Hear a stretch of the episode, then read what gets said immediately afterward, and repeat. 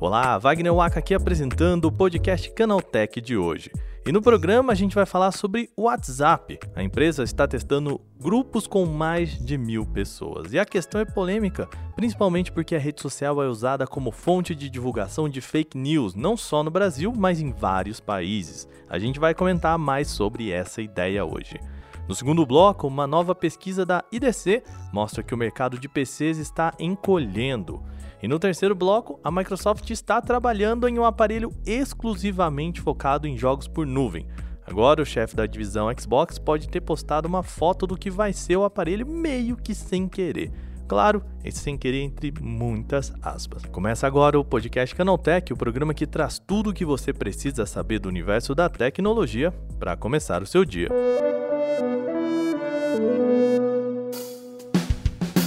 Olá, seja bem-vindo e bem-vinda ao podcast Canaltech, o programa diário que atualiza você das discussões mais relevantes do mundo da tecnologia. De terça a sábado, a partir das 7 horas da manhã, a gente tem os três acontecimentos tecnológicos aprofundados aí no seu ouvido. Vale lembrar que a gente tem também de domingo o nosso Vale Play, o nosso podcast, a gente fez um especial nesse final de semana diretamente da Brasil Game Show. Bruna Penilhas, Felipe De Martini e eu gravamos direto de lá sobre como está o evento, porque o evento ainda continua até quarta-feira. Então vai lá escutar. Às vezes você curte também, se anima de dar um pulinho lá na Brasil Game Show, tá bom? A gente tem um feriado nessa semana, também vamos ter um Vale Play especial nessa quarta para você não ficar sem podcast no seu feriado. Olha, vou te contar, hein? A gente merece um like, merece que você vá lá e deixe aquela estrelinha pra gente, porque estamos tentando produzir aqui podcast todo dia para você. E já que a gente está falando sobre você também curtir a gente, né, recompensar por esse trabalho que a gente está fazendo, a gente está participando do prêmio IBEST mais uma vez, esse prêmio que, cara, ajuda a gente sempre aqui no Canaltech, é uma representação de que a gente está fazendo um trabalho muito legal. O que, que a gente precisa de você aí, ouvinte? É só ir lá, clicar ali no link da descrição desse podcast e votar no Canaltech. A gente está no top 3 na área de tecnologia e a gente conta com você mais uma vez para levar esse prêmio para casa, beleza? Sem mais então, vamos agora para o nosso primeiro tema do dia.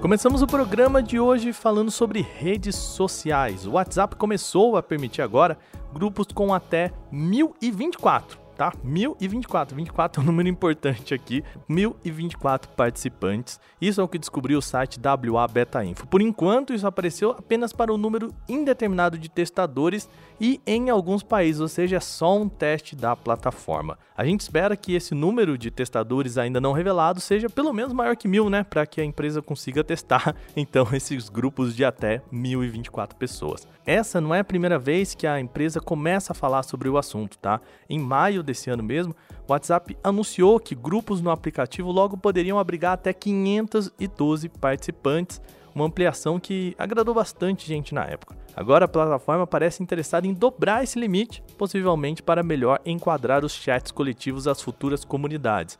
Por isso que é 1024, né? Eles vão dobrar os 512 que tem até o momento, beleza? Atualmente, o WhatsApp limita a quantidade de pessoas, como a gente diz aqui, por uma questão muito simples. A ideia é tentar controlar a divulgação de desinformação na plataforma. A empresa, inclusive, chegou a falar sobre ampliar a possibilidade de mais pessoas participarem de grupos abertos, essas que a gente está chamando aqui de comunidade. Dentro dessas comunidades, administradores poderiam até criar subgrupos com interesses específicos, contar com milhares de membros e até aproveitar mecanismos de gerenciamentos avançados, como o disparo de mensagens para todos nos canais. Pelo menos é o que a Meta promete por enquanto. A empresa falou sobre essa novidade no início do ano e a ferramenta causou bastante preocupação, tá? Isso porque lá no Telegram, principal concorrente do WhatsApp, esses grupos públicos com milhares de pessoas são usados para divulgação de notícias falsas. Com isso, entidades locais se mostraram contra esse recurso. Uma dessas autoridades foi o Ministério Público Federal, que prefere que o recurso seja liberado no país somente após a posse de novos senadores, deputados e presidentes da República. As eleições foram uma grande preocupação aqui. O receio de lançar uma ferramenta como essa, ainda em teste no Brasil em ano de eleição, fez com que a meta adiasse a chegada das comunidades. Com isso, em agosto, a empresa disse que o recurso de comunidades só vai ser lançado aqui no ano que vem. Bom, vale lembrar, o grupo com mais de mil pessoas ainda é um teste, mas dá para saber se chegou aí para você. Para saber se a função está no seu aparelho, caso você seja um testador, é só você entrar no aplicativo na última versão disponível e tentar criar um grupo. Se nessa tela aparecer a quantidade máxima de participantes de 1024, quer dizer que você foi selecionado para o teste. Se você foi, comenta lá com a gente em canaltech lá no nosso Twitter ou manda um e-mail podcast@canaltech.com.br.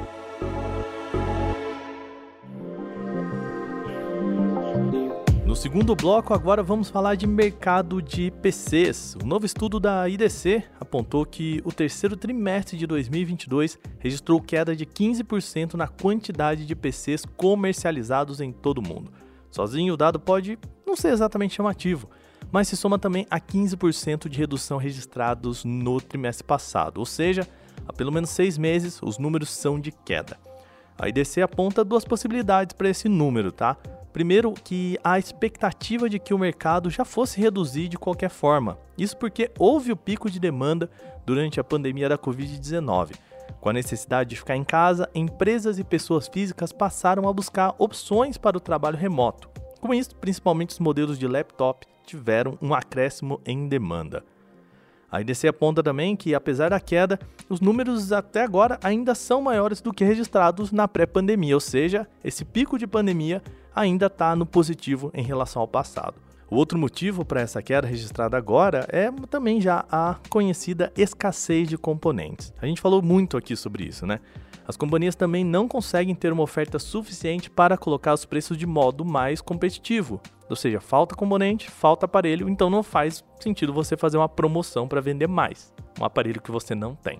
Prova que essa falta dificulta é que a Apple foi a única no setor que vendeu mais PCs esse trimestre do que o ano passado. A companhia fez preços promocionais nesses últimos três meses, o que ajudou a segurar as vendas em alta.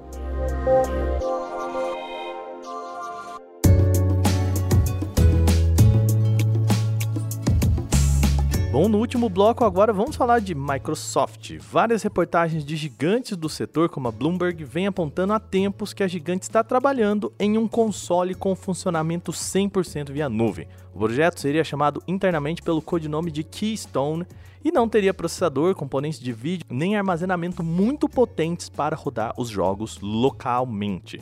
Até o momento, a empresa não confirmou o desenvolvimento desse aparelho, mas segundo o site The Verge, já é possível ver a carinha do produto a gente explica aqui. Na manhã de ontem, dia 10, o chefe da divisão Xbox, o Phil Spencer, publicou uma foto de uma prateleira para comemorar os 25 anos da série Fallout. A franquia faz parte do conjunto da Bethesda comprada pela Microsoft no ano passado. Na foto da prateleira, há também outros produtos. Do lado direito ali a gente consegue ver o recém-anunciado pela Logitech, aquele aparelhinho com foco em jogos por nuvem, além de outros bonequinhos e prêmios. Só que lá em cima na foto, na prateleira mais de cima, há um aparelho que lembra muito um Xbox Series S branco, mas bem menor. Ali na frente é possível ver o logo do, do botãozinho ali para ligar o Xbox Series S, aquele que tem o X da Microsoft, e também o lado direito, uma entrada USB. Bom, o Side Verge diz que se trata sim do aparelho conhecido internamente como Keystone, embora a Microsoft não tenha confirmado essa informação. Aqui a gente trabalha com duas hipóteses. A primeira é de que o site The Verge tenha simplesmente chutado que o aparelho, publicado acidentalmente por Phil Spencer, até então desconhecido, seja de fato esse produto, o Keystone. Afinal, pela foto é possível ver o logo do Xbox e o design que lembra um produto mais simples da companhia. A segunda hipótese, contudo, é de que a própria assessoria da empresa teria dado essa dica para o The Verge, ou seja, você ouvinte aí pode achar que essa possibilidade maluca de que eles, olha, lá em cima tem, fica de olho, o Phil Spencer vai publicar essa foto, enfim. Isso é muito mais comum na indústria de games do que vocês imaginam. Fato é que a notícia sobre um novo aparelho de Xbox voltado exclusivamente para a nuvem surgiu junto de outros dois fatos importantes do setor. O primeiro e mais importante é o fim do Google Stadia. A morte do serviço, até então considerado o principal concorrente do Xbox Cloud Gaming, obviamente joga luz sobre o que a Microsoft vai fazer agora. Além disso, nos últimos meses, a Razer, Qualcomm e Logitech vêm falando sobre produtos voltados para jogos por nuvem, principalmente de modo portátil. Nesse caminho, vendo que gigantes do setor estão trabalhando produtos focados no Xbox Cloud Gaming, não é de se espantar que a Microsoft esteja mesmo trabalhando em seu próprio hardware. Até o momento, contudo, ainda não se sabe quando a empresa testaria este produto ou apresentaria ao mercado. Agora terminadas as principais notícias de hoje, vamos para o nosso quadro Aconteceu Também.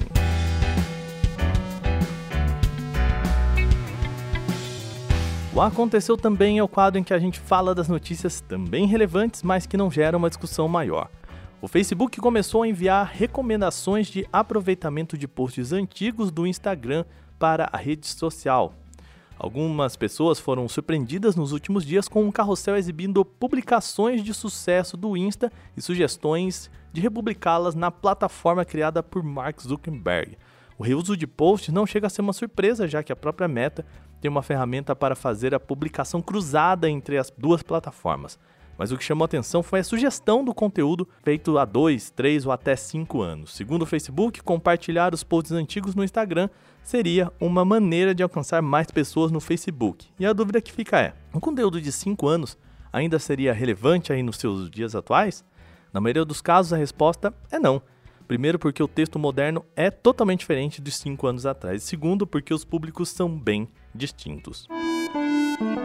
A Xiaomi acaba de apresentar o Redmi Writing Pad, que é um produto voltado para a escrita de notas digitais. o principal objetivo é substituir o papel como superfície para escrever textos rápidos, como listas de compras, lembretes e outros. Ele tem uma tela de 8,5 polegadas com tecnologia LCD e suporte para uso com caneta que acompanha o dispositivo na caixa. A construção do produto ainda conta com a parte lateral magnética para fixar a caneta. Porém, uma trava também pode ser usada para impedir que o conteúdo seja deletado acidentalmente. A bateria interna é capaz de oferecer uma autonomia próxima a 20 mil páginas escritas antes de ser descarregada completamente. O Redmi Writing Pad foi apresentado no mercado indiano, mas pode chegar a mais países na sequência. O preço oficial é equivalente a R$ 38,00 na conversão direta. A startup estadunidense Warshol começou a campanha de financiamento coletivo para lançar o que eles dizem ser uma máquina de lavar portátil. Ela seria capaz de limpar vários materiais usando apenas água e nenhum produto químico. Segundo a empresa, o gadget utiliza um processo de eletrólise para higienizar roupas, calçados, frutas, vegetais e muito mais, sem precisar de detergentes agressivos ou alvejantes tóxicos que podem causar alergias ou prejudicar a saúde de bebês e animais de estimação. O site da fabricante diz ainda que esse sistema, além de limpar sujeiras comuns do dia a dia, também consegue remover manchas mais complicadas. Atualmente, a campanha ela já conta com mais de 1.600 apoiadores e já arrecadou equivalente a quase 900 mil reais. Na pré-venda, cada unidade custa 65 dólares, o que equivaleria a 340 reais na cotação atual. Quando a Apple apresentou o novo iPhone 14 e 14 Plus com o mesmo chip A15 Bionic do ano anterior, muitos se surpreenderam com a decisão. Afinal, ela está mantendo um chip mais antigo em um celular mais recente. Segundo a matéria do site Nikkei Asia, cada chip A16 Bionic custa 110 dólares, cerca de 570 reais, para ser produzido. Isso representa um aumento de 2,4 vezes em relação à fabricação do chip anterior. Tal mudança no custo da produção sugere que o próximo A17 Bionic seja ainda mais caro do que o A16, uma vez que ele deve ser produzido numa versão de 3 nanômetros.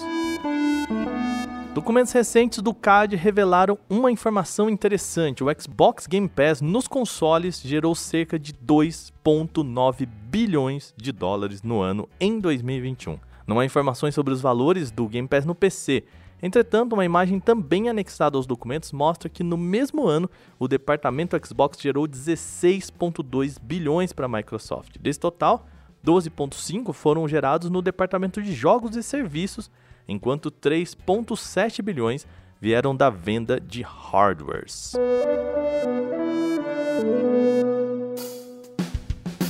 Bom, e com essas notícias, o nosso podcast Canaltech de hoje vai chegando ao fim. Lembre-se de seguir a gente e deixar uma avaliação no seu agregador de podcast se você utiliza um.